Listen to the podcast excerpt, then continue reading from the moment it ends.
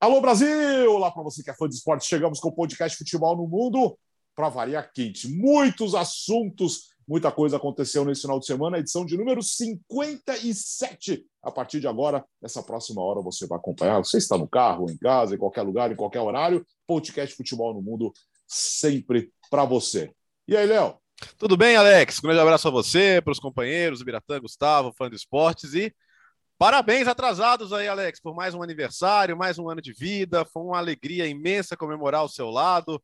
Nosso companheiro Gustavo Hoffman foi o, o artífice aí de toda a celebração. É... Então foi uma alegria imensa, viu, Alex? Mais um ano de vida aí, estamos juntos. Obrigado. Gustavo Hoffman aprontou nesse final de semana. Não sabia que ele era bom produtor, bom produtor também, Gustavo. Mais ou menos, né? Eu mais ou menos, né?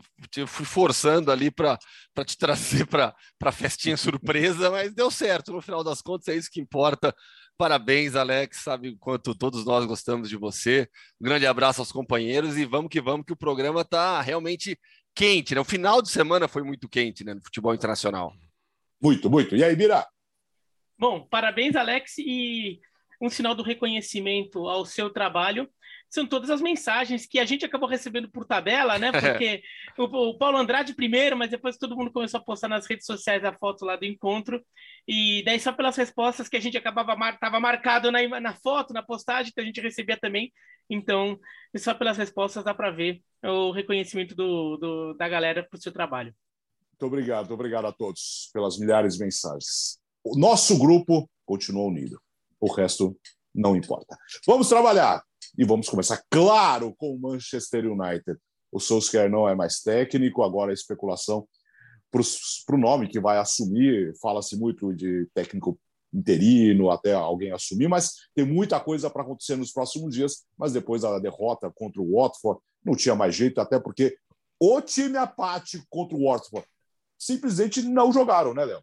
Ô Alex, imagina você perder a data FIFA inteira e demitir o técnico em seguida, né? Sendo que só é. vai ter outra pausa agora no final de janeiro e, e, e, claramente sem um plano B, né? Porque agora vai ficar o Carrick lá de interino e eles vão correr atrás de outros nomes. Daqui a pouco vamos falar sobre isso, né? Pochettino, Ten Hag, Zidane, Brandon Rodgers, né? Tem muitos nomes que a gente pode discutir nessas, nessas especulações todas.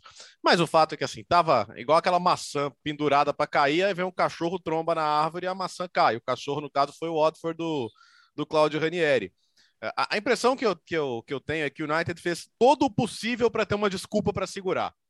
Porque, pô, demitir técnico, né? Custa um dinheiro e, e no final das contas, é, os Glazers pensam muito no negócio.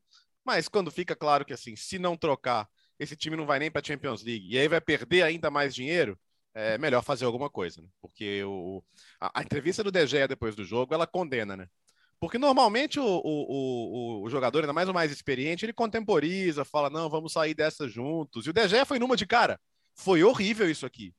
Tá, tá péssimo. A gente não faz nada direito e, e é quase um pedido de socorro, né? Então não dava mais. Né? Poderia ter sido feito antes, até como outros times fizeram para aproveitar a data FIFA, Aston Villa, o Newcastle, para citar a, os exemplos mais recentes. E agora eles estão correndo atrás de outro nome. É, o, o, os Glazers teriam pedido o Zidane, mas o Zidane deu a entender que não está afim. Talvez o Zidane esteja pensando em, em, ser o nome da seleção francesa após a Copa do Mundo, e falta um ano para a Copa. E, e vamos combinar que o Zidane não tem pressa nenhuma de voltar a trabalhar, né? Isso está muito claro. Ah, agora, Pochettino, o nome agrada e é um cara que tem um histórico na Premier League, de um grande trabalho no Tottenham. Segundo a apuração da ESPN na Europa, é, é mais um a não aguentar o bastidor do PSG, que é intragável, né? É, é lidar com muito ego dentro e fora do elenco e, e ele, e ele parece estar tá, tá meio cansado disso.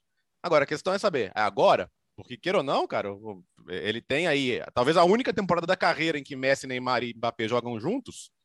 E pode ganhar a Champions League, né? Por que não?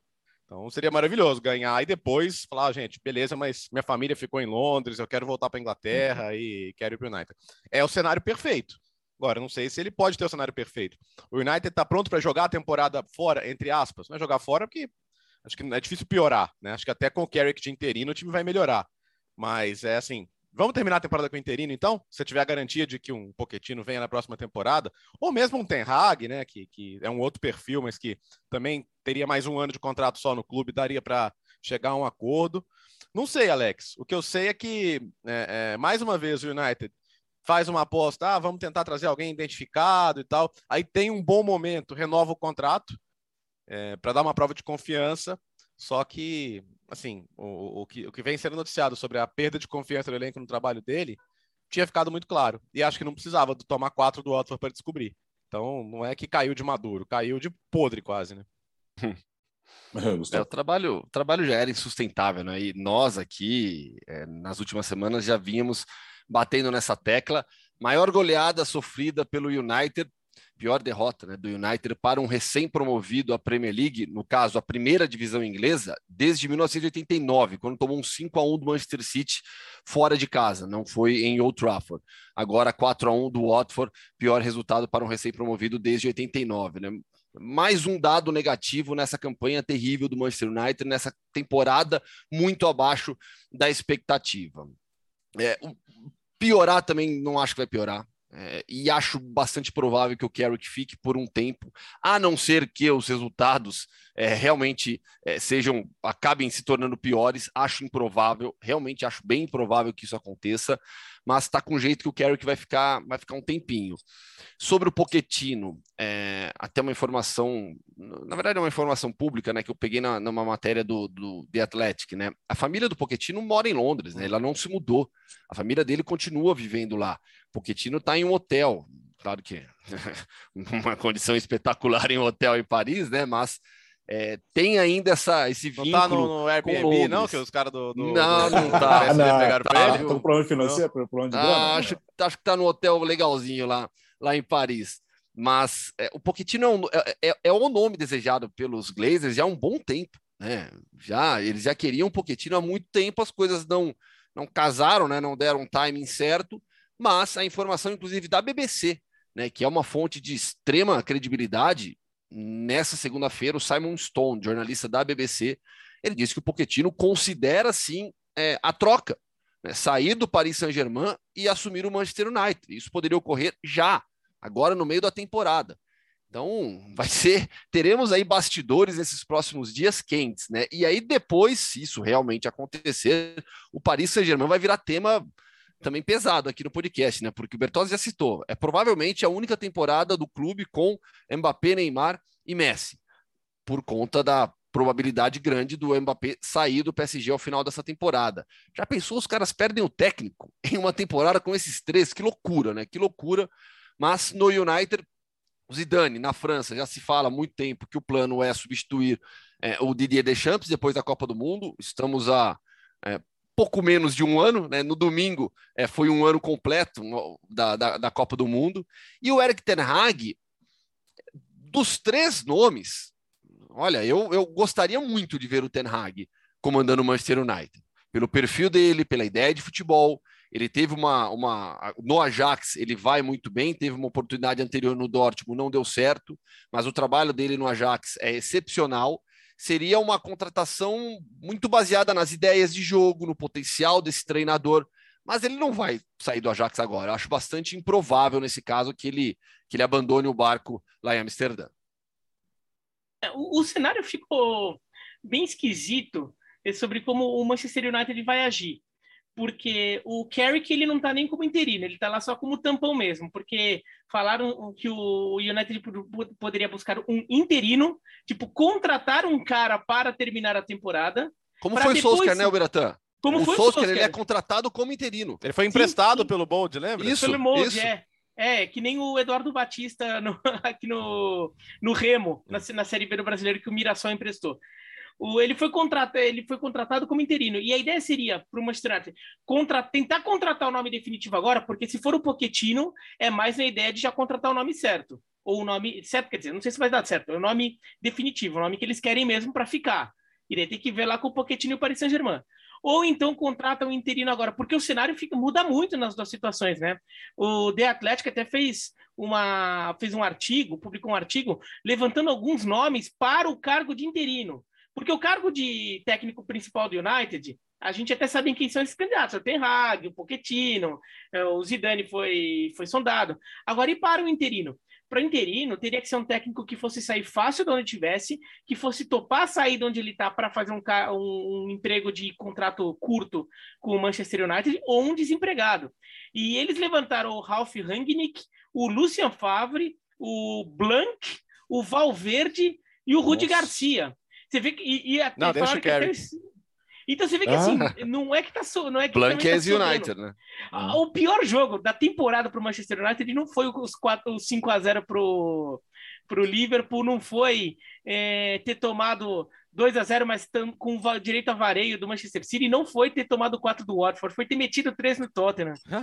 Foi o pior resultado, porque aquele, aquele resultado demitiu o Tottenham, é, o técnico do Tottenham, o, o Espírito Santo, e deixou o Conte, que era o cara que o, que o Manchester United também queria, encaminhado para o Tottenham, e deu mais uma sobrevida, porque manter o, o, o Solskjaer, se fosse para manter para esse jogo, era para manter mesmo porque a sequência foi bizarra, né? Porque o Manchester United tomou quatro do, do Leicester, depois ele ganha daquele jeito que a gente viu do, da Atalanta, sem convencer nem nada, sufoco danado.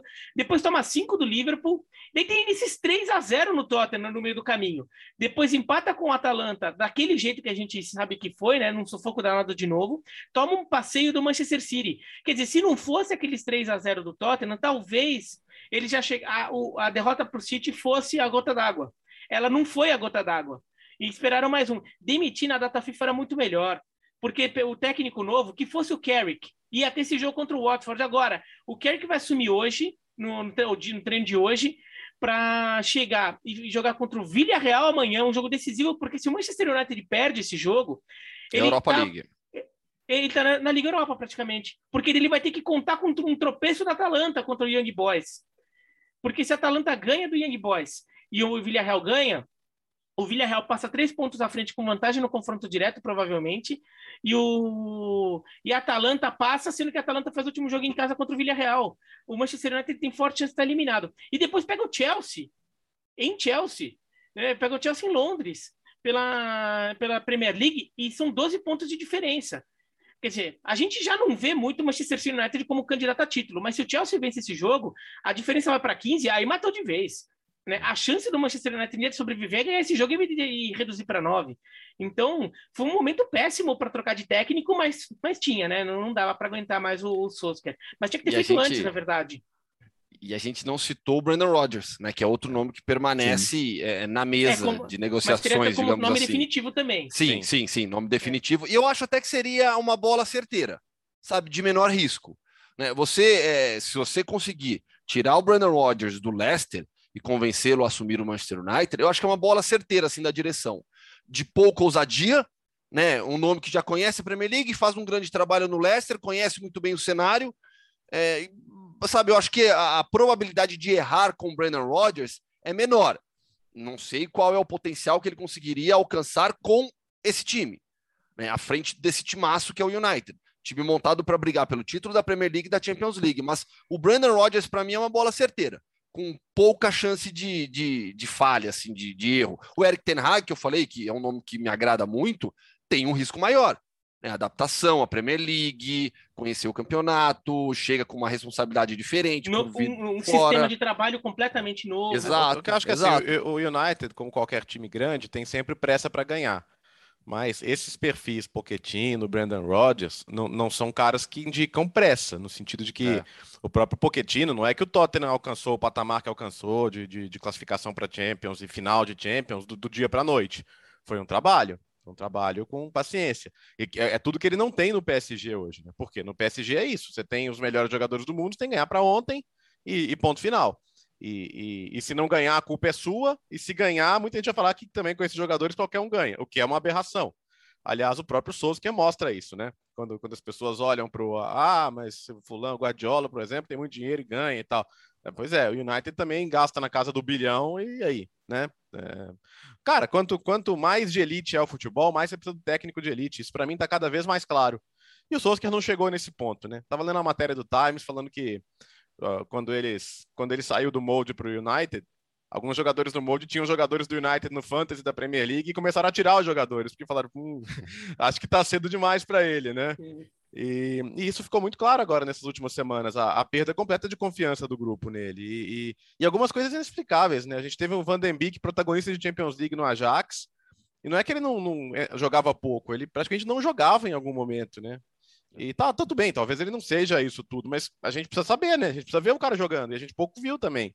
Então, alguns jogadores tinham quase vaga cativa com ele, e outros é, poucos minutos tinham. Então, assim, claro, teve coisa positiva, assim, muito garoto estreou com ele, sabe? Ele é muito querido, ele tá na história do clube, a torcida, sempre que o vê, vai gritar o nome dele, ele não passa a ser odiado agora. Aliás, é, eu acho que é uma das torcidas com uma relação mais legal com seus ídolos, né? Como é a do Manchester United, mas como, como, como parte técnica realmente estava muito complicado.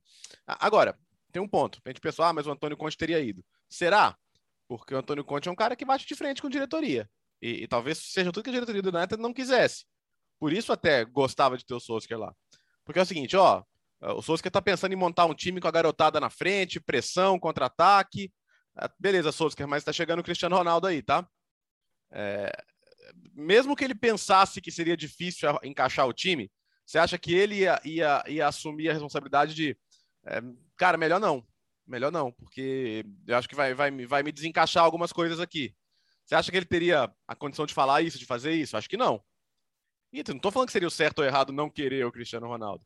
Mas o ponto é que eu acho que ele, mesmo que não quisesse, ele não diria. Ele é um cara que sempre aceitaria tudo que colocassem para ele.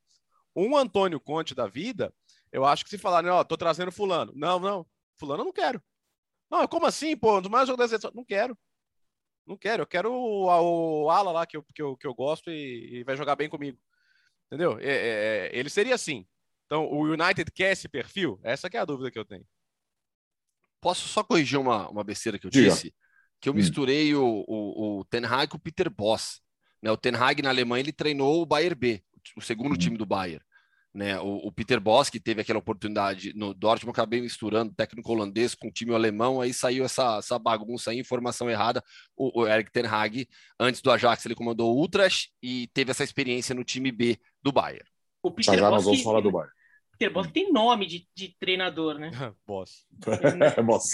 E, agora, sobre o Pochettino, se o Pochettino realmente for o nome é, definido pelo Manchester United e ele realmente é, acabar fazendo essa troca, ele não é, é um técnico que estranharia a, a, a, a ideia ali, a, o cenário de assumir um clube no meio da temporada, porque ele fez isso em alguns momentos da carreira dele, né? No Espanhol, no, no Southampton e no Paris Saint-Germain ele chegou no meio. Quer dizer, o único time do, do, dos times em que ele já trabalhou, o único ele, em que ele chega no time no início de uma temporada foi no, é, no Tottenham.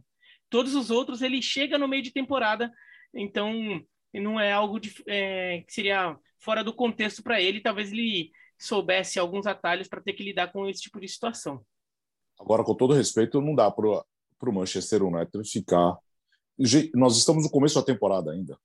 Não dá para ficar trabalhando com interino para ver o que, que vai acontecer, esperar um ou esperar o outro. O Manchester United é um time grande que tem pressa. É, tem que ter pressa, tem essa, não, tem não é essa assim. questão, né? Porque aí, aí você corre o risco de, de, de cair no canto da sereia. O Solskjaer, como, como lembrou o Gustavo, como lembrou o Beratan, era exatamente isso. Era o cara, ó, vamos um Sim. tampão aqui. Aliás, o curioso é que naquela época o Ed Woodward queria o Poquetino. E, e, naquela época, o Pochettino teria ido do Tottenham para o United no piscar de olhos, né, cara? Faz o sinal, ele vai. E mas aí falaram, hum, tá aí, por que, que, não mantém, né? Ele é um cara daqui, sabe? Começou bem, vamos dar moral para ele. Tem o nosso DNA, que é uma coisa que os clubes desse perfil gostam muito de exaltar, né? Então, é, de fato, é complicado, até porque é isso, né? Você corre o risco de ter uma melhora com o interino e entender que ele é a melhor solução a longo prazo. Isso com o Souza, que acabou se provando um erro, né? No caso do Souza, né, Gustavo, o, o discurso foi construído com o passar do tempo. Ah, não, porque é um cara que todo mundo conhece, não sei o quê, não sei o quê. Foi ganhando e o discurso começou a aumentar. Quando perceberam, falaram, mas ele tem que ficar, né? É, e não só isso, foi muito baseado também na ideia de identificação com o clube, como o Bertozzi citou, né? E pelo histórico com o Alex Ferguson e por ser uma pessoa ligada ao Alex Ferguson. É, o Solskjaer, ele sempre se consultou com o Alex Ferguson sobre dúvidas do time, do clube. O Ferguson sempre teve uma importância muito grande na vida do Solskjaer e nesse tempo dele como técnico. Foram quase três anos, né? Deu um mês a menos, né? Do que, que, que três anos só. 35 meses, então, né? Não errei na matemática, não, né? Então, assim, é, ó, o United teve muito disso nessa manutenção do Solskjaer, na tentativa de não, ele tem identificação com o clube, vamos mantê-lo, é, vamos seguir com o Solskjaer, essa equipe vai melhorar. Só piorava. E a gente cansou de falar aqui, era notório para qualquer pessoa que, que assiste os jogos do Manchester United, que não tinha mais perspectiva de melhora. E, e é um time montado para ganhar Champions League, para ganhar Premier League. E com um detalhe: o Cristiano Ronaldo não é garoto. Então, você vai desperdiçar uma temporada do, do Cristiano Ronaldo a essa altura da carreira? Você não tem mais tantas temporadas de Cristiano Ronaldo em altíssimo nível. Ele ainda está em altíssimo nível. Mas não dá para você ficar, você desperdiçar uma temporada de Cristiano Ronaldo no seu clube dessa maneira. É, o, o, a situação do, do, do, Manchester United com, com o Solskjaer é, é, é tudo muito falta de planejamento.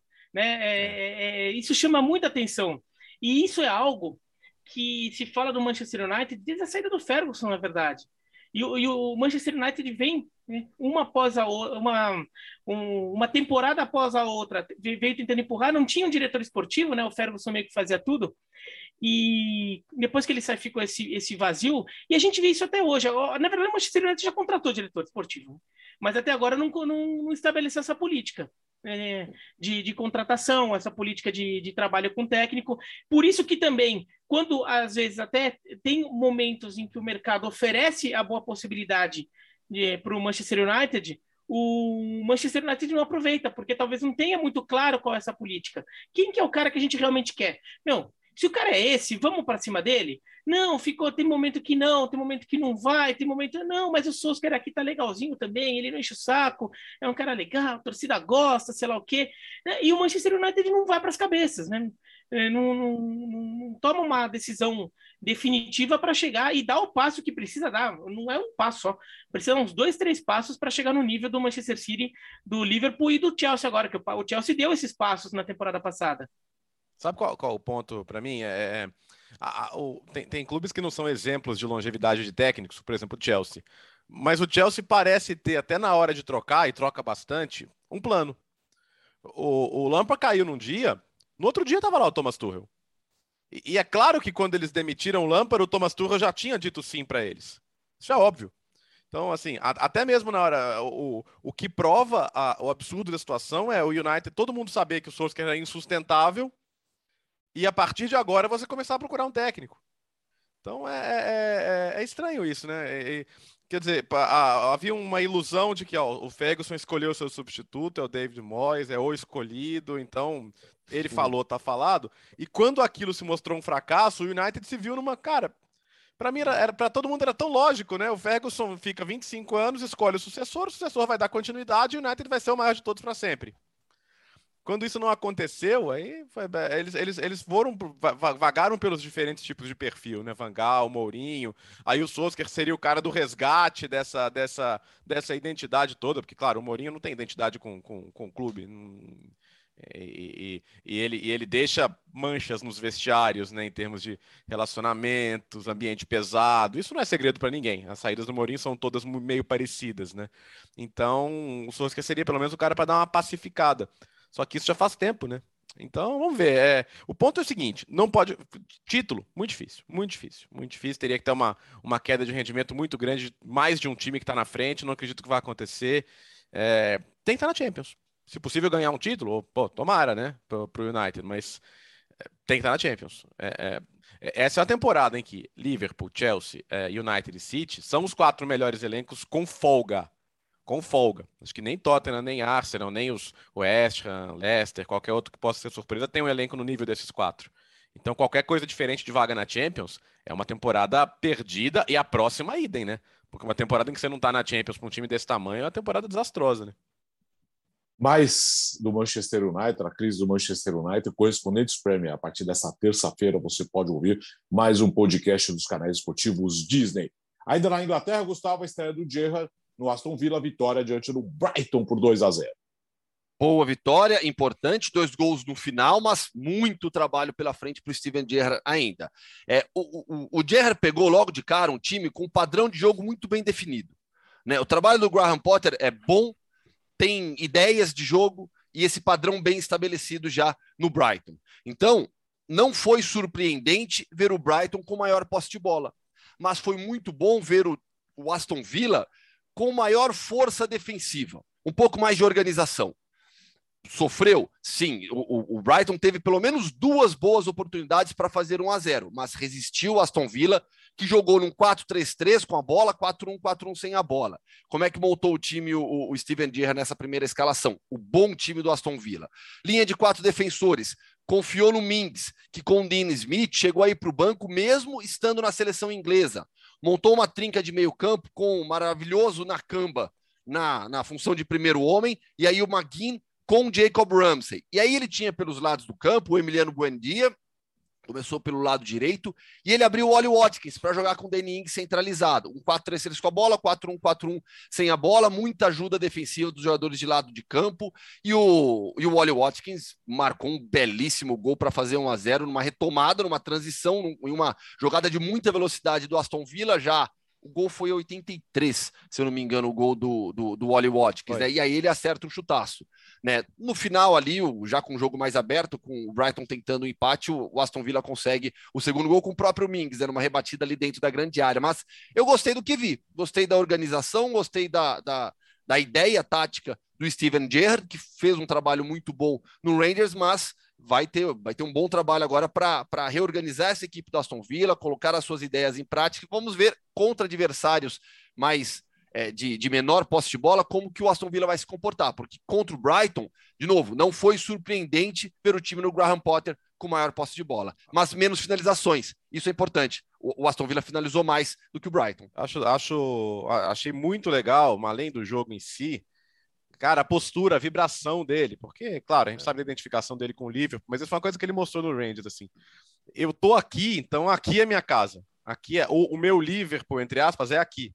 Então, sabe, a corrida, a vibração com a torcida, o soco no ar e tal, é, ele, ele é muito intenso, né? Ele vive muito intenso. Então, eu, por isso que eu lembro que quando perguntaram para ele, ah, mas é um trampolim pro Liverpool, ele falou, cara, é, é, é, muito desrespeitoso você tratar qualquer clube, ainda mais um clube do tamanho do Aston Villa, que é um, que é um campeão da Europa, um campeão nacional, um time gigante da história do futebol inglês. É, se, se, tiver que ser o Liverpool, se não for também, não importa. É, eu tô aqui agora. E acho que é, uma, é um recado que ele já passou. Da maneira com que ele viveu o jogo, se relacionou com o torcedor, se relacionou com a emoção da vitória. Então acho que vai ser uma cena muito muito comum, assim, ver esse Gerard vibrante. Claro que o mais importante é o trabalho que ele é capaz de fazer, mas pelo que a gente viu no Rangers, ele é capaz, né? Ele é capaz. Ele tá na liga dos melhores técnicos do mundo, acho que isso não se discute, mas acho que ele já dá um bom primeiro passo. Vamos ver. Pena que o Eddie Hall pegou Covid, né? O Newcastle também vou te contar, viu? É. Você não jogasse tá lá com o Brentford, mas ele não, ele não conseguiu estrear ainda, mas já deu para ver algumas coisas diferentes também. Vamos, vamos ficar atentos. Já são seis mudanças, né, dos 20 clubes aí na temporada. É, o, o, em relação ao Gerrard, o primeiro que é um competidor, né? O, o Gerrard sempre foi, além de ser um símbolo do Liverpool, mas um, um cara que gosta de competir. Ele não vai é, entrar num projeto, e deu para ver isso pelo, pelo que ele fez no Rangers, simplesmente porque, ah, não, eu tô com saudade de, de, de ser jogador de futebol, então para continuar no meio eu vou virar técnico e vai ficar tocando. Não, ele tá lá porque ele quer competir é, ele é, pega um trabalho no Rangers em que ele poderia simplesmente tocar o barco lá no Rangers, tocar o barco. É, ah, o Celtic já dominava mesmo, então assim, se ele simplesmente diminuísse a diferença para o Celtic, não seria o fim do mundo. Não, ele foi lá para fazer um trabalho, ele queria fazer o, o Rangers voltar ao topo do futebol escocês e voltou com uma campanha histórica na temporada passada e indo muito bem na Liga Europa. Então assim, é, ele vai encarar esse trabalho com, no Aston Villa como algo fundamental para a vida dele, como se fosse, é, como se fosse, vai, maneira de dizer, tá? Mas como se fosse uma Copa do Mundo para ele, assim, uhum. é o trabalho que ele quer fazer, é o trabalho que ele quer vingar, é o trabalho que ele quer provar que ele é, que ele é grande também. Breta, mas ingleses jogador, e Copa do Mundo aí é uma comparação complicada. É, desculpa, desculpa. Foi mal. É, foi mal, foi mal. Desculpa, foi mal. É. E... Volta a fita. É, e... e o Watkins é muito bom jogador também, né? É. O Watkins é jogador que foi descoberto pelo Brentford, lá no Exeter City, por aquelas coisas do Brentford de, de usar as scouts com, com uma umas análises mais ousadas, for, buscaram o Watkins, daí o Aston Villa contratou, o Brentford ficou com uma boa grana ali de lucro na operação, e, e é um jogador muito interessante para Aston Villa, desse bom time do Aston Villa. O Danny Ings é ótimo jogador também, né, foi muito bem já no Southampton, é, um jogador que eu até acho que é um jogador que até pode poder, é, se tiver mais continuidade, é um jogador pode jogar, é, pode aparecer muito bem, é um jogador que faz gol, mas ele também sabe preparar a jogada, como compondo ali num, num, numa dupla, num trio ofensivo com mais movimentação. E o, o Gerrard está tentando aproveitar isso. E nesse começo, muito queria ganhar tempo, né? Se ganhou esse jogo, ele ganhou tempo ele já abriu quatro pontos para a zona de rebaixamento, já dá uma aliviadinha. Próximo jogo contra o Crystal Palace. Se conseguir alguma coisa ali, abre um pouquinho mais de vantagem, porque depois vem o Manchester City, daí é complicado. Mas ele ganha um pouco de tempo para, aos poucos, implementando esse trabalho. Teve estreia também no final de semana na Espanha. Estreia do Xavi no derby catalão, Barcelona e Espanhol, vitória do Barcelona por 1 a 0. Velhos problemas, aliás, é, gol de pênalti que foi extremamente duvidoso e muita reclamação, né, Gustavo? Bastante contestável. Pênalti. Acho que você tem argumento ali para defender que foi pênalti, para defender que não foi pênalti, né? O Paulo Calçado, inclusive, na transmissão, considerou pênalti. Eu acho bastante polêmica a, a, a, decisão do árbitro. De qualquer modo, foi um Barcelona sob o comando do Xavi com os velhos problemas, né? O que mostra que o, o Xavi, esse vai ter muito mais trabalho do que o Gerrard. Oh. É, bem mais trabalho do que o Steven Gerrard, porque ele, ele faz parte de um processo de reconstrução do clube. O que a gente viu de diferente? O ambiente. 70 mil pessoas na, nas arquibancadas do Camp. Contra o Alavés, tinha menos de 40 mil, por exemplo. Só para dar um exemplo do, da confiança que o torcedor tem nesse momento e que não tinha antes com o Coleman. É, a escolha dos jogadores. É um Barcelona ainda com problemas de desfalques, jogadores fora, mas o que, que a gente viu? É, 4-3-3, mas com uma movimentação ofensiva um pouco diferente.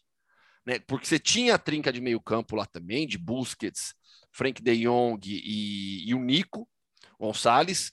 No trio de ataque, o Memphis centralizado com o Gavi, e aí a escolha de início do Chave foi o Elias, que é um garoto de 17 anos, extremamente habilidoso, canhoto, jogando aberto pela ponta direita.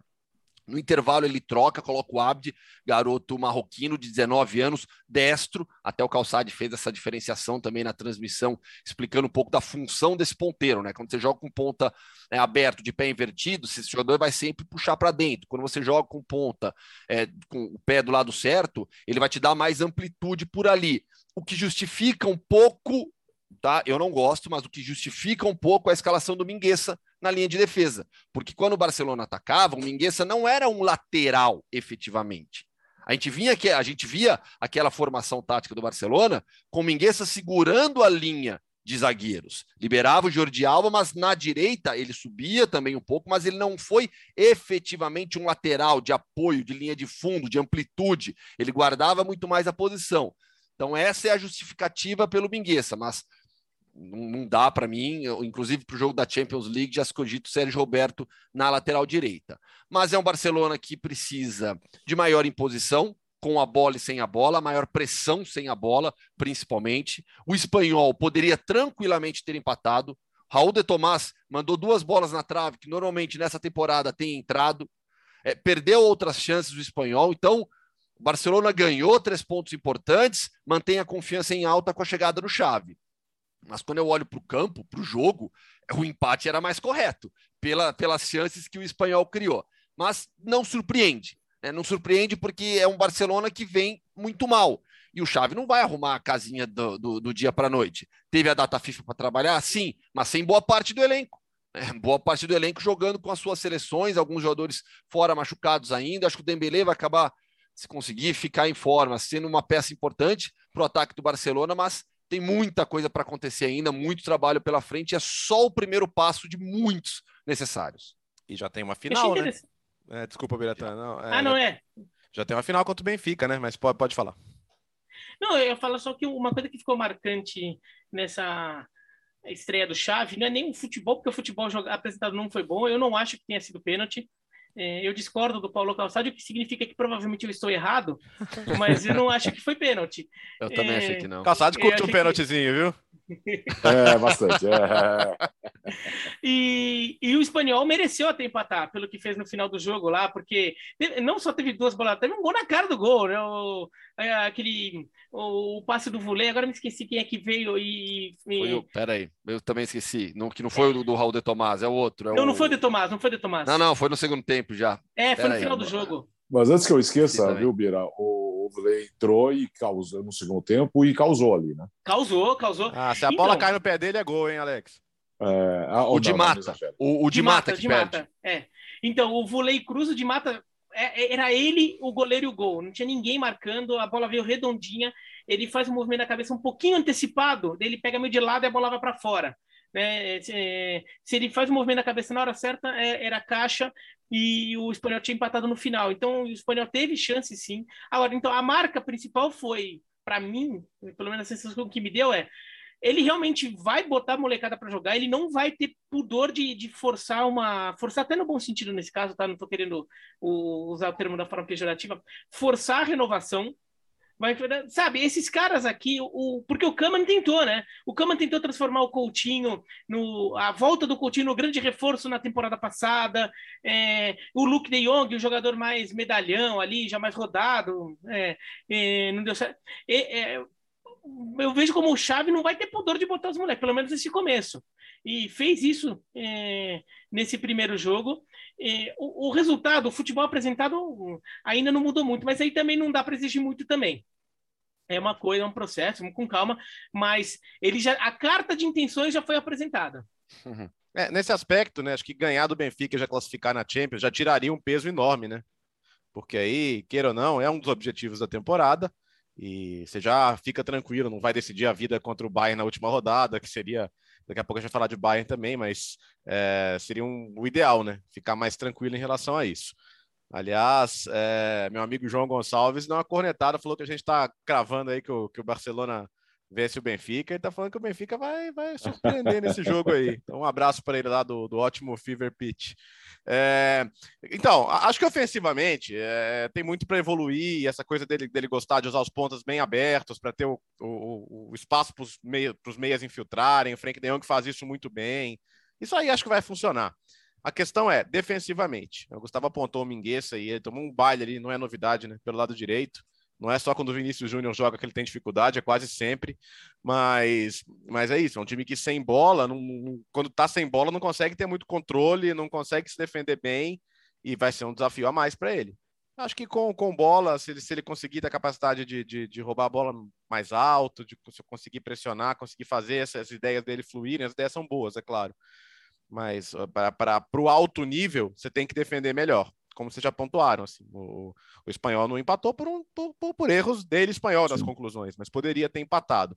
Mas claro, é só o começo. E, e, o que me chama a atenção é o torcedor do Barcelona, quando ele, quando ele lota a reapresentação do Daniel Alves, quando ele põe 70 mil para ver o Chave, quer dizer, ele tá, ele, ele, ele quer viver um pouquinho de novo aqueles anos dourados, né? Então, o Daniel, acho que ele vai na apresentação do Daniel, não é nem, não é nem para saber, é porque o Daniel vai ajudar muito. Pode até ajudar. Acho que entre ter o Daniel e o Mingueça, por exemplo, eu prefiro ter o Daniel. Eu sim. Dez vezes. Mas, mas é, é aquela coisa de, de, de viver, sentir um pouquinho do gostinho de ter esses caras com você de novo, entendeu? Então, acho que por isso que o Xavi é um cara que ajuda muito na autoestima. Claro que o mais importante é o trabalho que ele vai fazer como técnico, mas esse público, assim, o, o público dobrou do que já teve em outras rodadas do Campeonato Espanhol, né? Que não tava um terço cheio praticamente o Campo Nou em alguns momentos. Então acho que agora é tentar manter essa essa essa empolgação pelo menos no alto, porque assim achar que o trabalho vai ser fácil, acho que ninguém tem essa ilusão, né? De que o Barcelona vai vai reviver esses dias de glória tão cedo, né? E o Alex, isso, hum. eu gostei dos garotos dos dois que Sim. estrearam, né? Porque se fala dos garotos, você teve o Nick e o Gavi lá, é que a gente já, já vem, já, os dois já vem jogando. Eu gostei dos dois, do Elias e do Abdi, né? O marroquino que entra no, no, no intervalo. Né, o Elias, o jogador mais vertical, puxa para dentro, bate, arrisca, começou arriscando bastante. E o Abdi, um jogador que te dá o jogo forte de lado de campo. Né, vai para cima, faz a jogada de linha de fundo. E, e, o Xavi conhecia já, né? Mesmo não estando no clube, ele sempre se manteve bem informado e ligado ao Barcelona. Não, e, assim, e a responsabilidade? Aguentaram, né? A estreia do Xavi, a, né? Porque assim, nós, por todo o pacote que o Léo falou, o importante era vencer nesse primeiro jogo. Senão ia cair na cabeça de um monte de gente a culpa. Então venceu é. por 1 a 0 todo, baixa a poeira e toca a vida, não é assim? Sim, e, e perdeu o Pedro, né? tinha a expectativa uhum. de ficar com o Pedro, de, do Pedro voltar agora, vai ficar um mês fora mais a temporada insana, né? Do, do Pedro jogando tudo que ele podia no mundo, né? Preço sendo é, cobrado alto agora. E só para fechar a liga, Real Madrid novo líder, né? Com o empate da Sim. Real Sociedad, a vitória do Real Madrid, é, uma partida menos ainda que a Real Sociedad, assumiu a liderança depois da goleada sobre o Granada. Vinícius Júnior jogou demais de novo, de novo marcou gol numa bela jogada coletiva. Tony Kroos subindo o nível de uma maneira incrível, duas assistências na partida. Então, Real Madrid é o novo líder de La Liga que perdeu o técnico, né? Tá, tá menos do que a Premier teve, não, teve mais um técnico demitido em La Liga nessa rodada, bem menos do que na Premier League, mas o Fran Escribá caiu no Elche. E qual é a novidade aí que pode acontecer? Vamos esperar, às vezes até o anúncio sai rápido, mas o nome cotado, um dos nomes cotados para assumir o Elche é Hernan Crespo. Por quê? O Elche é aquele clube do empresário argentino, Christian Bragarni, é. que é também empresário do Crespo. E tem uma influência, contratou... da, tem uma influência danada no Defesa e Justiça, né? Sim, sim. Não, Não só, ele né? contratou, ele contratou um dos sócios dele no Elche, né? O, o Benedetto é um dos sócios do Elche, do, no, do, é um dos sócios do Bragarnite no Elche e está lá jogando, né? E agora o Hernan Crespo pode pintar no Elche seria uma atração legal, né? Mas essa relação é, do, do Braga Nick com as pessoas que ele tem contratado no Elche está ficando cada vez mais complicada. Bom, Real Madrid na liderança, com o Real, ah, a Real Sociedade em segundo e Sevilha em terceiro. Sevilha que deixou dois pontos no caminho contra o Alavés. Falando em problemas, o Bayern, o Bayern de Munique perdeu para o Augsburg, viu o Borussia Dortmund encostar, mas os problemas não estão uh, necessariamente dentro de campo, né, Gustavo? Não. E a gente, eu mesmo, né, falei aqui várias vezes já que o Bayern é um clube que consegue resolver os seus problemas internamente. Mas a partir do momento que a decisão do Kimmich de não se vacinar foi publicada na imprensa alemã, isso não foi divulgado pelo Bayern, né? Isso vazou, saiu na imprensa alemã. E aí aos poucos outros nomes surgiram. São cinco jogadores do Bayern que optaram por não se vacinar. Joshua Kimmich, Chopomoting, Musiala, é, Gnabry e o último descoberto, digamos assim, foi o Mikael Cuisance. Esse joga bem menos. Então são cinco jogadores do Bayern e a informação que surgiu nessa semana é de que o Bayern vai suspender os salários dos jogadores que não se vacinaram e tiverem que ficar em quarentena. E esses atletas estão em quarentena nesse momento. Derek Ray, que é um jornalista alemão que cobre a Bundesliga, muito bem informado, ele publicou que o Kimmich, por exemplo, neste mês deve ficar sem cerca de 400 mil euros. Bom, sobre vacinação, todos nós aqui estamos de acordo que é algo extremamente importante para a coletividade. Para a coletividade. Vacinação é algo coletivo. Essa é uma importância fundamental do assunto. O Kimmich alega, e aí uma matéria, tem até uma matéria, matéria muito boa do The Athletic, né, assinada pelo Rafael Honigstein, que conhece bem demais Bayer? Ele coloca o que, que o Kimmich pensa, etc. Que o Kimmich diz, ele não se ele não se diz anti-vacina, mas ele quer avaliar os riscos a longo prazo e todos os estudos, a ciência, tudo está ao lado da vacinação imediata, porque é isso que o mundo precisa. A Áustria, por exemplo, entrou em lockdown. Entrou em lockdown porque há uma parcela grande da população que não quer se vacinar até essa segunda-feira, 66% da população da Áustria estava com imunização completa, índice muito baixo ainda. A Baviera, o estado onde fica o Bayern, determinou novas restrições. O Bayern já não poderá ter 100% de público nas arquibancadas. Pessoas não vacinadas não podem ficar em alguns ambientes fechados. Por isso que esses jogadores do Bayern não poderão ficar com o resto do elenco em alguns momentos. E aí, olhando para o aspecto esportivo agora, especificamente o aspecto esportivo, naturalmente o clima não está bom. É impossível o clima estar bom vivendo essa situação. Rumenig, esse CEO, já criticou a decisão do Kimmich. Thomas Miller também se manifestou publicamente, não o criticando diretamente, mas afirmando que, pensando na equipe, pensando no time, isso não é bom. É, internamente no Bayern, pelas informações publicadas, a esperança é que o Kimmich mude de ideia, já que ele não se considera um antivacina. Pode tomar a vacina não, é, em eu breve que me ou considero não. anti-vacina. Eu que É tô uma doido loucura, pra tomar né? uma. Quando É, não, tiver não. vacina Eu toda também. semana, eu vou tomar. Então, Ah, assim, cara- é uma ah, loucura. Gustavo, E- o, cara, o cara falar que não é antivacina e não se vacinar é a mesma Exato. coisa. Porra, sabe? Desculpa. Não, mas- e- e Ah, com que a é ciência. isso aí, velho. Claro, e com a ciência ao lado, ao lado da vacinação. A ciência já mostra. Ah, que- que- qual, qual que é o discurso do pessoal anti-vacinar? Os riscos a longo prazo. A ciência já mostrou que não é assim que vai funcionar, que a, a vacinação em massa tem acontecido, é, os problemas não ocorrem como esse pessoal anti-vacina diz. Então, assim, é uma decepção enorme, é uma decepção enorme um jogador como o Kimmich. E o Kimmich, no caso ainda, o que, o que, o que torna a situação bastante hipócrita é que o Kimmich eh, não é nem hipócrita, né? É absurda, na verdade. O Kimmich, ao lado do Goretzka, eles criaram um fundo de doação, arrecadaram milhões de euros para combater a Covid, né? Para ajudar várias instituições, vários, vários locais para combater a Covid no ano passado. E agora ele dá esse exemplo ruim para a sociedade. E, e, de novo, olhando o esporte, olhando o time, o clima fica ruim. E aí você tem já essa derrota para o Augsburg. Vamos ver, vamos ver o desempenho nos próximos jogos da Champions League. Mas é uma pena, é uma pena de verdade, porque isso só atrapalha, porque a gente precisa cada vez mais de pessoas vacinadas. É isso que o mundo está precisando para a gente conseguir sair de vez da pandemia. Ô, Gustavo, e a, e a capacidade do estádio está sendo reduzida por causa de gente assim. Exato. Sabe? E, e, pode ser que a situação chegue ao ponto de ter um Bayern e Barcelona e que o torcedor não pode ir. A perspectiva hoje não é de ter o estádio cheio, né? É, é, você falou a situação da Alemanha, da Áustria, e é, pô, e, e assim, a gente felizmente no Brasil, apesar do, do, dos antivacina, é um, é um exemplo mundial de vacinação. Hoje o mundo está falando de como bem, o Brasil controlou É. a pandemia com a vacinação. É, é um paralelo com a situação do Bayern. Imagina se a gente tem um colega que não se vacinou. Você vai querer estar no estúdio com ele? Não. Eu não quero nem falar com esse cara, velho. Eu quero que ele fique longe de mim, por favor.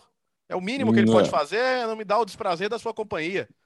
Então, Não, é, num- é- é passar longe. é, num elenco de futebol é a mesma coisa, cara. Quer dizer, você tá colocando todo mundo em risco, sério. Todo mundo. E você acha que é uma coisa individual sua? Faça-me um favor, né? Então, assim, aí é lamentável, porque, e de novo, é um cara que a gente eh, já elogiou por outras posturas, como jogador, não preciso nem falar do excelente jogador que ele é. Mas eu, se eu sou, se eu sou colega dele de time, eu quero ele lo- ele longe de mim também. Ah, ah, mas o time, o azar do time. Eu, eu, eu, eu, eu- eu quero que esse tipo de egoísta e, e burro, porque isso não tem outra palavra, é burro mesmo. Eu quero esse cara longe de mim, velho. Desculpa. E o Bayern se coloca acima deles, corretamente. É. Corretamente. Você Sim, não pode ficar à mercê de jogadores que pensam dessa maneira. Para mim, a decisão do Bayern é acertadíssima. Todos nós estamos vacinados, antes que eu esqueça. Vira. Sim. Não, é, não, não tem como. É, tem, é, é, tem que pensar que é, a vacina ela foi criada para erradicar a doença e para a doença é, ser erradicada. Claro que assim, a, com a Covid, talvez a perspectiva até seja diferente. As pessoas até imaginam que a Covid, no final das contas, vai acabar permanecendo na, na, na sociedade aí por muito tempo. Mas é para todo mundo se vacinar, porque um não, não, não, pega e fica carregando ela e passando para os outros. E na Alemanha a situação começou a ficar grave de novo, né? Começou a ter problemas de, de superlotação de hospital, é todas aqueles, aquelas coisas que a gente já viu no ano passado, que a gente já viu no, neste ano também, começou a voltar na Alemanha. Por quê? Porque a galera não está se vacinando. Então, é, é muito óbvio, é muito simples. Daí vai chegar, por exemplo, digamos o, o ou o Gnabry ou qualquer jogador aí da turma aí que não se vacinou, pega e, e claro, mesmo quem está vacinado está sujeito a pegar, mas quem não está vacinado tende a pegar e carregar isso por mais tempo, ter, ter mais dificuldades, tudo. E acaba tendo, é, transmitindo para outros jogadores.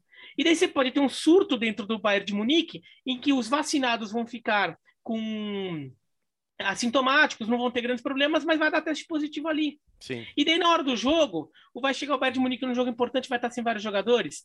Quer dizer, é, é um problema interno do clube também, é um problema até prático, um problema esportivo do clube ficar sujeito a isso. Mas e, e sem contar todo um problema social. Então o Bayern tem todos, tem vários argumentos ali para defender é, essa atitude, essa punição ou essas restrições que estão causando, né, a- a- ao Kimmich. Porque a, a justiça alemã permitiu, né, que trabalhadores na Alemanha é que empresas alemãs, aliás, é, acabassem descontando salário, alguma coisa assim, de pessoas que não pudessem trabalhar por, é, por algum tipo de restrição que fosse causado pelo, pelo fato de não ter se vacinado. Então, o Bayern de Munique está usando isso também como argumento para é, anunciar essa, essa, é, essa medida com, com esses jogadores. Vamos para a França agora. Ontem nós tivemos Olympique de Marseille e Lyon, Lyon e Olympique de Marseille, as cenas lamentáveis. O jogo foi interrompido, Léo. Pois é, e, no comecinho do jogo, né? E de novo com o Paê, que já tinha sido alvejado naquele início Olympique de Marseille, que foi suspenso e depois retomado. E de novo, muita confusão sobre o que ia ser feito, o sistema de som do estádio anunciando que o jogo ia voltar. O árbitro está falando que, que não foi decisão dele, o Lyon está contestando isso. Que agora o Lyon precisa se defender também, né? Porque vamos lembrar, o Nice teve o estádio fechado e perda de pontos. É, por, por uma questão de isonomia, é, me parece óbvio que deva acontecer o mesmo com, com o Lyon agora. E, e, tem sido um problema no futebol francês, né? Com, com, vários jogos com invasão de campo, com lançamento de objetos. É, precisa endurecer essas, essas penas e, e, é claro, assim, a gente não vive, não vive no mundo da fantasia e, e, na França a violência nos estádios não nasceu ontem também. A gente, até os anos 90, particularmente, a gente teve muitos problemas, né? Teve, teve situações trágicas até. Mas é, é curioso, porque aqui no Brasil, por exemplo, a gente resolveu isso de um jeito muito simples, né? Se, se o cara do seu lado joga alguma coisa no campo, todo mundo denuncia na hora para prender, para o time não perder mando, para o time não sofrer as outras sanções. Então, esse é um ponto em que a gente, um dos poucos pontos em que a gente está um pouquinho mais evoluído. A gente está atrás um monte de coisa, mas a gente tratou melhor disso do que os franceses, pelo visto, né? Porque, de novo, com o mesmo jogador e, e de novo num jogo grande, num jogo importante, o jogo ser interrompido e não acabar, é muito ruim para a imagem do campeonato, né? Para quem não viu, uma garrafa de água foi atirada na hora que o pai ia cobrar o escanteio, Gustavo.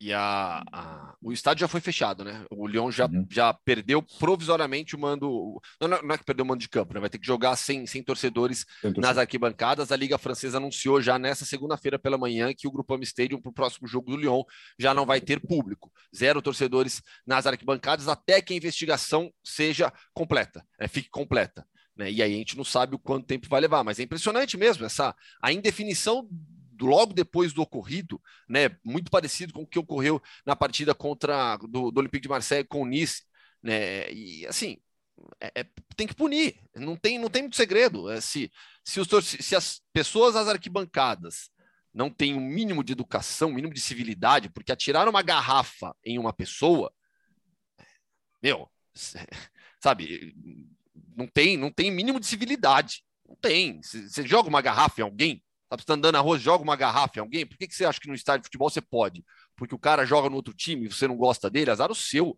respeite.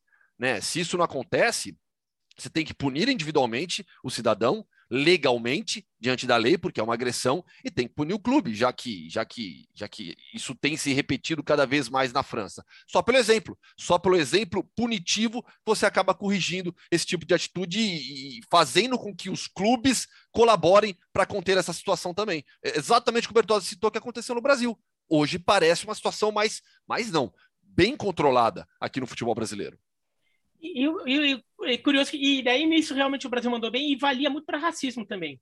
Se uma galera, um cara é, grita macaco, sei lá o quê, e, e, se começar a criar essa cultura que não tem no Brasil também, não tem, a gente viu o caso do Brusque aí, Sim. mas que também começasse a fazer isso assim, tipo, ó, se tiver punição geral, viu? Se tiver caso de racismo, punição geral. A não ser que você vá lá e aponte esse cara que foi o racista. Este cara aqui vai para retirado, vai, vai lá na, na delegacia e vai responder lá. É, é, de repente é um jeito de começar a resolver o problema. É que com o racismo eles não fazem tanta questão de, de, de, resolver o problema, né? Muito pelo contrário, às vezes até alimentam. É, Mas... é, é louco, né, Beto? O copinho d'água no campo é pior, né? É, Sim. É. exatamente. O chinelo. É. Né? Agora, é, de qualquer maneira, essa, essa é uma estratégia interessante que, que se adota aqui no Brasil, porque faz com que o torcedor ele não tenha mais o fato de estar numa multidão virar uma defesa para ele. Ele, ele se, o anonimato de estar numa multidão sirva como esconderijo para ele. Pelo contrário, ele estar numa multidão acaba fazendo com que ele tenha mais gente fiscalizando o que ele está fazendo. É... Só que eu, a ideia é questão que vão dizer, ah, não, mas você não pode punir um cara por todo mundo e blá, blá, vai ficar aquelas De qualquer forma, assim no Brasil acabou, acabaram criando essa, essa cultura depois de muitos torcedores ficarem pistola, vai para não dizer outro termo, uhum. porque é, o time inteiro, o clube inteiro, os torcedores todos eram punidos por causa de um babaca. Então eles começaram a denunciar e a justiça começou, a justiça esportiva começou a aceitar esse tipo de coisa. Se o cara for identificado individualmente punido, o clube escapa. Aí todo mundo embarcou.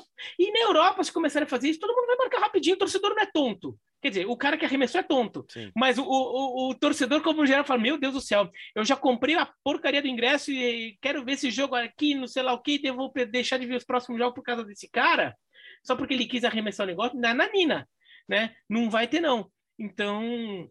É, a França tem que fazer alguma coisa, porque é impressionante como na França, que sempre teve, mas esta temporada tá demais. Tá, tá com muito. Teve também em, em Olympique e Montpellier. Teve até no, no Olympique Marseille com o Galatasaray na, na Liga Europa. Também teve rolo.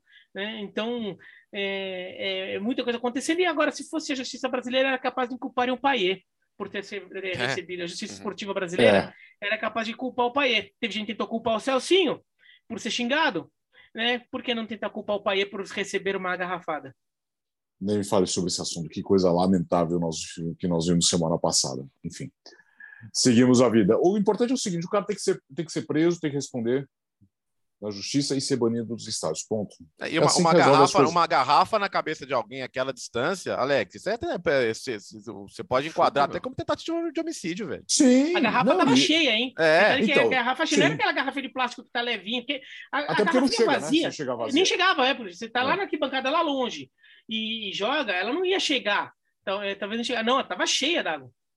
Não, e numa das discussões para ver se ia voltar ou não, eu falar, ah, não, mas nem pegou em cheio, é. nem machucou. Não, não, não, não pegou em cheio. Precisa, jura por Deus que precisa pegar em cheio para machucar mesmo, para parar o jogo? Ah, tenha certa paciência, né? Que nós estamos aqui discutindo atitude. Né? E se o, se o que aconteceu, a consequência é outra coisa. Primeiro é atitude, não dá para aceitar esse tipo de coisa mais. Enfim, estamos chegando no final, porque vem aí o quê, Léo? Ah, hoje tem Mundo Hoffman! Ó, e eu tô com a camisa do Besiktas. Nesse final de semana teve, teve o clássico Fenerbahçe, ou Fenerbahçe e Galatasaray, vitória do, do, do Fener por 2 a 1 Galatasaray tá mal na tabela do Campeonato Turco. O Besiktas jogou com o Alanyaspor, venceu por 2 a 0 Mas o Campeonato Turco não é o assunto aqui nesta semana, e sim a Canadian Premier League. Hum, porque tivemos neste final de semana as semifinais do campeonato canadense profissional de futebol. Né? Eu vou explicar porque teve também a decisão da Canadian Championship nesse final de semana. O final de semana foi bem agitado no futebol do Canadá. Então, primeiro sobre a Canadian Premier League. É uma liga nova, estamos apenas na terceira temporada. O Ford FC é o atual bicampeão, ganhou as duas temporadas iniciais e foi de novo o melhor time da temporada regular. São oito equipes, nessa temporada foram oito equipes que jogam 28 rodadas. Né, são quatro turnos por conta da pandemia de coronavírus. O início ali do campeonato foi um pouco diferente. Eles jogaram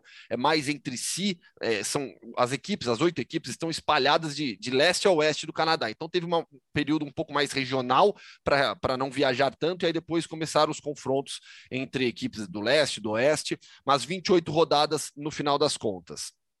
Um brasileiro foi o grande destaque individual, João Morelli atacante do AFX Wanderers, ex-ituano, jogou na Estônia também. Ele foi o artilheiro da temporada regular. Pô, ele participou do futebol gols. no mundo. Sim, já se lembra? Na Inglaterra. No estúdio. Sim. Isso, isso. É, isso. Ele é gente boa. Foi o artilheiro da Canadian Premier League nessa temporada com 14 gols.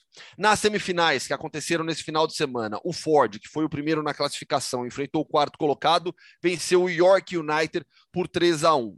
O Cavalry, que foi o segundo, acabou perdendo na prorrogação para o Pacific por 2 a 1. A final acontece no próximo dia 5 em Hamilton, no Tim Hortons Field, que é a casa do Ford FC, que teve a melhor campanha, por isso vai ser mandante também nessa decisão. A Canadian Premier League já vai aumentar nas próximas temporadas. Dois novos times já estão, é, dois grupos empresariais já ganharam direito de duas novas franquias. Um, uma vai ser, uma vai ficar em Saskatchewan, Biratã que explique onde fique, e a outra em Vancouver. Nada. No meio do então. nada. no, no, no, no, Canadá não. isso é meio comum, Biratan. Não, fez... não Saskatchewan é, é... é, a província, né? Saskatchewan é. é a província, a cidade é Saskatoon. Exato. que é um nome que não parece nome de, de, de, de, cidade fictícia, de desenho animado. É, e, e, a outra cidade, e aí com, com, com direito de um novo time da, da Canadian Premier League, vai ser Vancouver.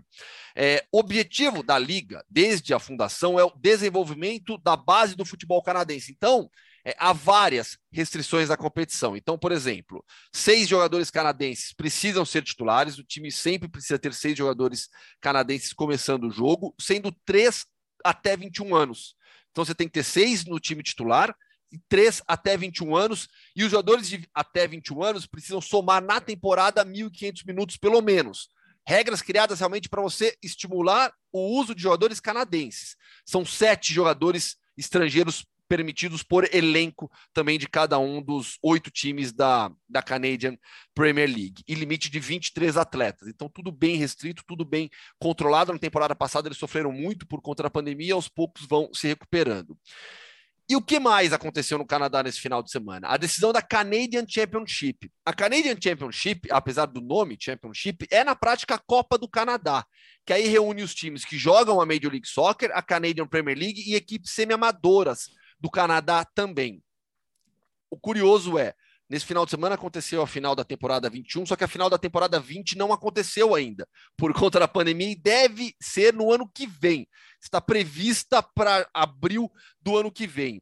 É, e aí vai ser entre Ford e Toronto, uma equipe da Canadian Premier League contra o Toronto da Major League Soccer. Nesse final de semana, a decisão foi entre o, foi entre o Montreal e o Toronto. O Montreal venceu por 1 a 0 nas semifinais tinham batido o Ford e o Pacific. Então, até eu tenho tem, tem o nível de jogo da Canadian Premier League tem melhorado, eles têm conseguido na Canadian Championship competir também com as equipes da Major League Soccer. Comprou algum ingresso para a Laurinha ver nos próximos dias? Algum jogo aí, Léo? Ah, nessa época lá, Alex, só só a NBA mesmo, né? Porque é fechadinho, quentinho. Não, e o hockey? É, mas o, o, hockey lá é concorrido, viu, Biratão? Conseguir ah, ingresso pro, pro Maple Leafs é mais difícil que, que, que, que, algumas outras coisas, viu? É, tem que ver um hockey de base ali, né? É, é aí talvez seja mais fácil. Só um detalhe que, se for do Saskatchewan, que é, que é a província, né, a, que tem Saskatoon como principal cidade, tem Regina também como cidade importante, é, que é a terra do Saskatchewan Rough Riders, um time da Canadian Football League. É a única província do Canadá em que o hockey no gelo não é o esporte mais popular, é o futebol canadense. Futebol canadense que é, é vai, é, é, é, é, quase igual ao futebol americano, né? É muito parecido com o futebol americano, é, mas tem regras um pouco diferentes, então é outra modalidade. Mas é, é a única província em que o futebol canadense é o esporte mais popular acima do, do hockey no gelo. Então tem estádio bom também né? Por causa do, do estádio de futebol canadense é parecido com o de futebol. O, é, o time Hortons Field, o Biratão, onde vai ser a final, que é onde joga o Ford, também tem time da Canadian Football League. É. O, e o Ford, só para quem é Ford com GE no final, é Ford de Forja, tá? não é a montadora de carro. Ah, não é. Não, daqui não a pouco é, tem alguém, não, nossa, é a montadora montou um time, alguma coisa, não. É. Não é, não é público, tá? Vamos embora, vai. Vamos embora. Vou Passou rápido aqui hoje. Uma hora de podcast, vamos almoçar. Todo mundo tem muitos compromissos pela frente. Aí vamos comer uma saladinha para começar essa, a semana mais leve, né? Pode acho ser? Vale. Acho que vale. Acho final de vale, semana foi... É, foi pesado. é, não, não, não foi. Mas foi, por uma foi. ótima causa, né, Alex? Muito obrigado. Ano que Muito vem, obrigado. 50, você já tem que começar a planejar algo glorioso, hein? Sim, estamos na contagem regressiva, isso é um problema. Contagem regressiva para os 50. É, um, é uma terapia diária, essa preparação. Valeu, tchau, Gustavo. Valeu, grande abraço, gente. Valeu, Bira. Tchau, tchau. É, até quinta-feira com uma nova edição do podcast. Com muita Champions League na quinta, hein? É, Exatamente. Muita Champions League na quinta-feira. Com rodada que pode ser decisiva ali, Barcelona, Manchester Você sabe que tá rolando uma campanha para a gente começar a atrasar o podcast para falar da Conference também, né? Acho que é. foi, são os fakes do Gustavo que estão. É. Pessoal quer edição essa para falar da Conference League. É, uma edição na sexta-feira, melhor assim. Mas daqui a pouco a gente transforma num programa diário. Olha sei lá, tem muita coisa. Tem, não, não, não, programa diário ainda não, mas vai ter um especial no final do ano, aguarde, hein? Daqui a umas duas, três semanas. Não, o Gustavo, tem, o Gustavo tem, que, tem que produzir o especial, tá na conta dele. Não, não, tá. tá é... tá está, está andando, está andando. A, produ tá a produção do local e do cenário já parece que, né? Já, certo, já tá, tá, tá, tudo certo. Então, aguarde nas próximas semanas um especial, um programa especial de fim de ano ao vivo você vai ver no YouTube. Valeu, pessoal. Bom fim de semana. Bom, bom fim de semana. Boa semana para todo mundo. A gente se encontra na quinta-feira. Valeu.